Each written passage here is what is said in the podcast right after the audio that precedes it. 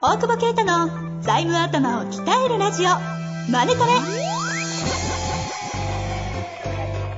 ビジネスにおいて欠かせない財務戦略ポッドキャスト「財務頭を鍛えるラジオマネトレ」では財務のスペシャリストである税理士の大久保啓太が経営者をはじめビジネスパーソンが知っておくべき財務やお金に関わる情報をちょっと辛辣ながらも分かりやすく解説します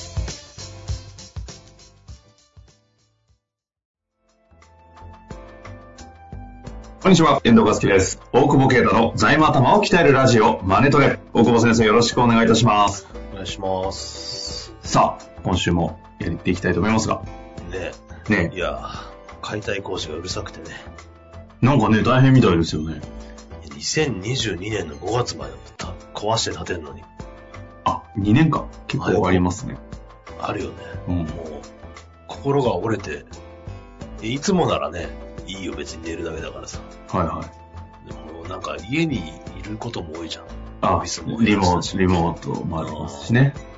いやー、探したんだけどさ、なんか、結構いいとこあったんだよ。もう、インターネットで。はいそはしい。たらなんか、売りで、売りの方優先でみたいなのでさ。あ、個文人で章。もやっぱね、売れんだね。問い合わせが殺到しててみたいな。ええー、 1億何千万とか。たっけ。いらねえよと思って。 それただっっけて。まあ、たっけっていうか、だそからの、それをだからあれだろうね。う売り抜ける目的がなかったら、それで家賃が30万ぐらいしか取れなかったらね。3、40万しか取れなかったら、回収が30万かかるもんね。本当っすね。売却前提で住むかだよね。もう自信あああいるうかでもしんねえしも、こな。高額マンション、みんな、と投資用っすよね、半分。だと思うよ、でも。でもそこにお金寝かすのもなって感じするよね。あー自分の財務戦略になると俺よくわかんなくなっちゃうんだ よ。大久保先生だそうですよね。自分のことに関しては完全に PL ですもんね。 PL っていうか、PL もあんま分かってないよ。 何もない。何にも分かってない。なんか、生活ができてるという感じじゃない。うんなん何もか考えてない。と戦略的に何かを回してるって感じしないですもんね。。全然してない。ダメだね、やっぱね法人と個人でそんなに切り分けるってね。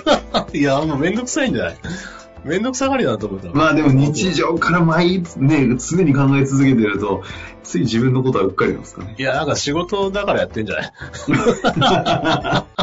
自は分のことまで事業計画とか、ね、なん か嫌だよね。なんか家計簿とか嫌でしょって。確なんか似合わ回ないってでりゃいすい。かな、みたいな。 すげえいい加減だな、大丈夫。確かにな。まあそんな中で今日も質問あるので、一旦ね、早速質問に入っていきたいと思いますけれども。はいはい。えーとですね、定期的に税理士の先生からもいただけるので、今日は税理士の先生のご質問いきたいと思います。あ、違う、税理士についてですね、これあー。税理士についての質問だ。はいはいはい。経営者の、20代の、えーと、経営者の方でした。失礼しました。いきたいと思います。税理士に、税理士ってもっと数が多い方が良いと思いますか少ない方が良いと思いますかえー個人的にもっと身近に相談できるぐらい数が増えてもいいと思っています。 ということです。どっちでもいいと思います。 いや ダメダメダメ。もうちょっと向き合ってください。なん何が少ないのか、今。税、じゃあどういきますじゃあ税理士って何人ぐらいいるんですかちょっとググんないとわかんない。ざっくりわかるでしょ。ざっくわかんないよ、その。えなんとなく、 7万8千人だって。早いな。ざ7万8千人。ググんの早いから。知識がそないっ分。ち あの、お記憶力ない分、ググんのだけ早い。5G でもう俺の時代が来た。いや、それ多分、より多分 それみんなの時代来てるって。いや、ググんの早いやつが勝てる。回線速度を活かせる。電波ないところでコンサルできない。 引き出しが。オンラインおじさん。オンラインおじさんだよ。それ、確かに現代病ですよね。 いや、でもいいじゃん、覚えなくていいんだから。 確かに。え、で、7万ぐらいですか7万8千人いて、なじゃあん、ざなんっし、くり中やります小企業って何社なんだっけいろいろあるけど300万ってことにしておきます。250とかまあ言い300ますよ万ね。社あって7万8千人いたら、約8万。 38社。あ、1人当たり。それアクティブの税理士がざっくりそんなもんってことですかいや、登録者じゃない。アクティブかどうかっていうのは、ってことはアクティブ5万とかなんじゃないですかあいやでも話はい。資格って、そっか、80代が10%もいるもんな、これなんか、いつのかわかんないけど。60代以降で、何パーいるんだ、これ。40 50、54%とかが60 60代代以降。マジ60代。50代以降だと、えプラス17.8とかだから。ほとんどだ。40代は17.1しかいない。なんかそっちの方すごいが今ちょっと課題感感じますね。俺なんか若手なんだと思った今。もう年取ったわと思ったけど。なんかし、なんかさ、どっかから来る会計事務系の書類で、なんだっけね、しよ四五十代の若手経営者、あ若手税理士会計人へみたいなの来るんだ よね。若くねえだろうと思ってさ、二三十代だろうと思って、 でも二三十代だと、そうこの時のデータだと、二十代187人しかいないもんね。0.6%。マジっすか30代が3300。まあでも、あれですよね、試験科目も多いし受かりにくいんで20代のタイミングで受かってない人も多いっていうのもありますよね。まあそうだね。逆に学生の時取っちゃうか、大学行ってないで取ってる人も20代取れちゃうね。専門学校で取ると。ですよね。それから20代はもう事務所で働きつつ30代、40代でやっと取り切るみたいな。そうだね。俺も、あ、俺でも20代よかったんだよ、限り。意外とその辺ね、まともな人ですからね。なんか悔しいじゃん。そういう、れな んか入入りたいじゃん。なんか、そういうとこ入りたいでしょ。多分29歳とかで登録したと思うそうですね。あの、意外と負けん気強いね。あ、で29で受かっ、そうだ、20、はい30の誕生日の前に漢方乗ってんだよ。だから29歳確か。へ2え。月誕生日でよかったと思 って。まあまあ、先二月に乗ってる生のね、話は置いておきましたなんでだよ。 なんでだよ。え税理士、税理士多い方が少ないかと。まあ、さっきの計算だと一人当たりが、えっとまあでもこれって別に人数でアクティブとかいう以前にうんスタッフ抱えてやってるから、うんうん。だからこの人がぜ税理士に相談をして、るんじゃないですか。何の、身近に何の相談したいんだろうね。あの、税理士の先生からすればググれよって思うようなことを、意外と、ちょこちょこちょこちょこ聞きたいっていうのはあり、あるんじゃないですか。あ常に、あーこれ聞いていいかな聞いたらなんか、申し訳ないなって、いうのはなんか思いますけどね。細かいーところ。あー、なるほどね。はい。で、それ別に作業できる子でいいよね。確かに、税理士じゃなくて数、でもな、数としたら十分なんじゃないその、要はさ税理士の数はわかんないけど、ビジネスモデルとしたらそこにね、スタッフが何人かいて、まあ、あるいは、税理士も何人もいて、税理士法人でやっていくとか、そういうモデルになってるから、数の問題ではないと思うんだよ。その会計だったり税務の話をできる人という意味では、割と十分なんじゃないかなとは思うけどね。うんだってその本物を叩き合ってるわけだから。はいはい。っていうことはやっぱり、あの、数は十分あるんでしょう。と。なるほどね。うん。今、これ以上、今大体どんなもんですか一人担当者が年間30、まあ多いとこで、まあざっくり20から40ミリみたいな感じなんですかね、スペック。まあだからそうじゃない。安いところは、安いところというか、まあ一般的なモデルとしたらそうだろうね。まあだから、そんなに困んないと思うんだよね、普通に考えたら。でも一人が大体30とか40見てるとして、うん。まあなかなかだからやっぱ細かい質問とか自分の自社のことをどれだけ見といてくれるかっていうと、まあ計算のところで終わってるっていうのはあり、あるんですかねどその辺どうなんですかいや、もう見れないよね。見れないですよね。踏み込んで経営目線とたかで。だ、細かい質問とかは答えるんじゃない年末調整どうすればいいですかとか。ああ。そういうのは答える。ただ、その、出口戦略とかね。うんうん。なんかそういうのにはいかないよね、やっぱ話がね。まあ、そうですよね。担当して数それだけ持ってたら、やっぱりそこは無理ですよね。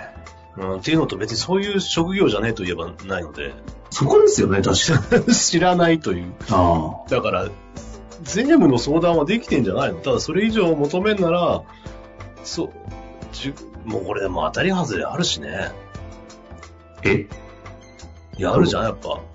それってもうこ、なんていうのコンサルの領域にならないああ。なん、なんていうの、その、そ、その発想、その出口戦略に乗ってる時に、そうですねって、なんていうのかな。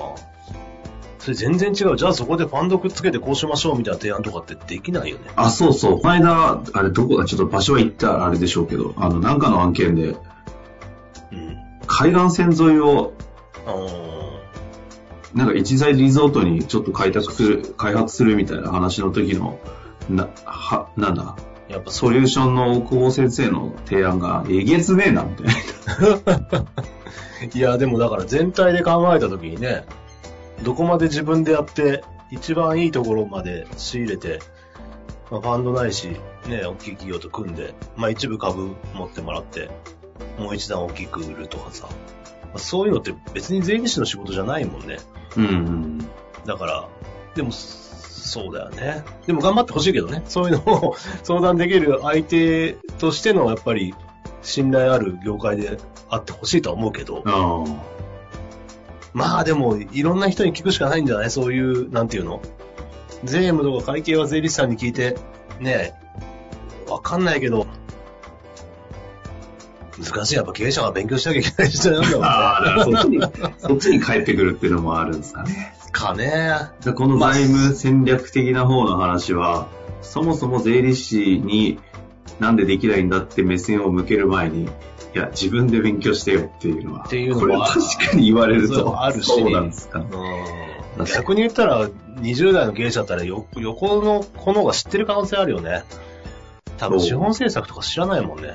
税理士はね。はいはいはい。その税金関係は、課税関係はどうするのかわかるけど。だからどうやって集めるのとかもね、相談できないだろうし。うんうんうん。だから、帳簿に関してっていう限定したら足りてると思うよね。あうん。逆に、そんだけ、あー若かったらもうあれだね、税理士さんに教えてあげてほしいよね。今こうですよって。 あの、勉強した方がいいですよっていうのをさ、ねえ知らないでしょ、多分もしさ、今、だって経営者だってね、50代、60代多いから、そういう会社ばっかりやってる人がさ、若手の、ねえみたいな、J カーブモデルの特にさ、前もあったけどさ、はいはいだからやめなさいって言うよね。あ。仕そん事なね赤字出すのやめなさいって言われるもんね、多分ね。うん。まあまあ。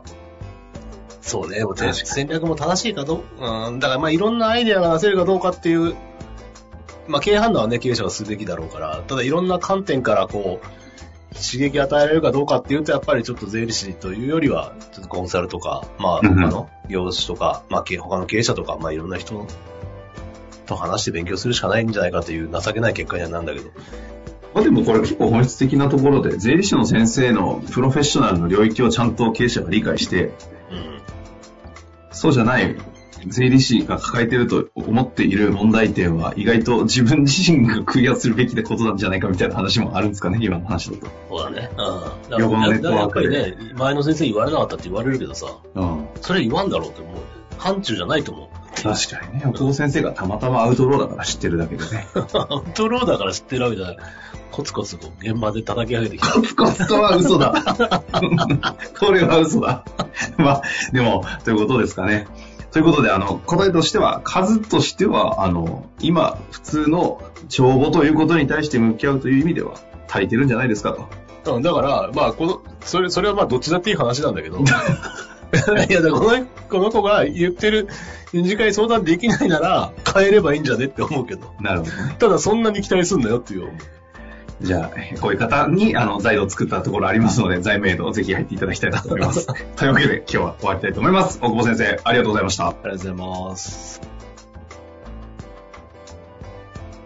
本日の番組はいかがでしたか番組では大久保携帯の質問を受け付けておりますウェブ検索で「税理士カラーズと入力し検索結果に出てくるオフィシャルウェブサイトにアクセスその中のポッドキャストのバナーから質問フォームにご入力くださいまたオフィシャルウェブサイトでは無料メルマガも配信中ですぜひ遊びに来てくださいね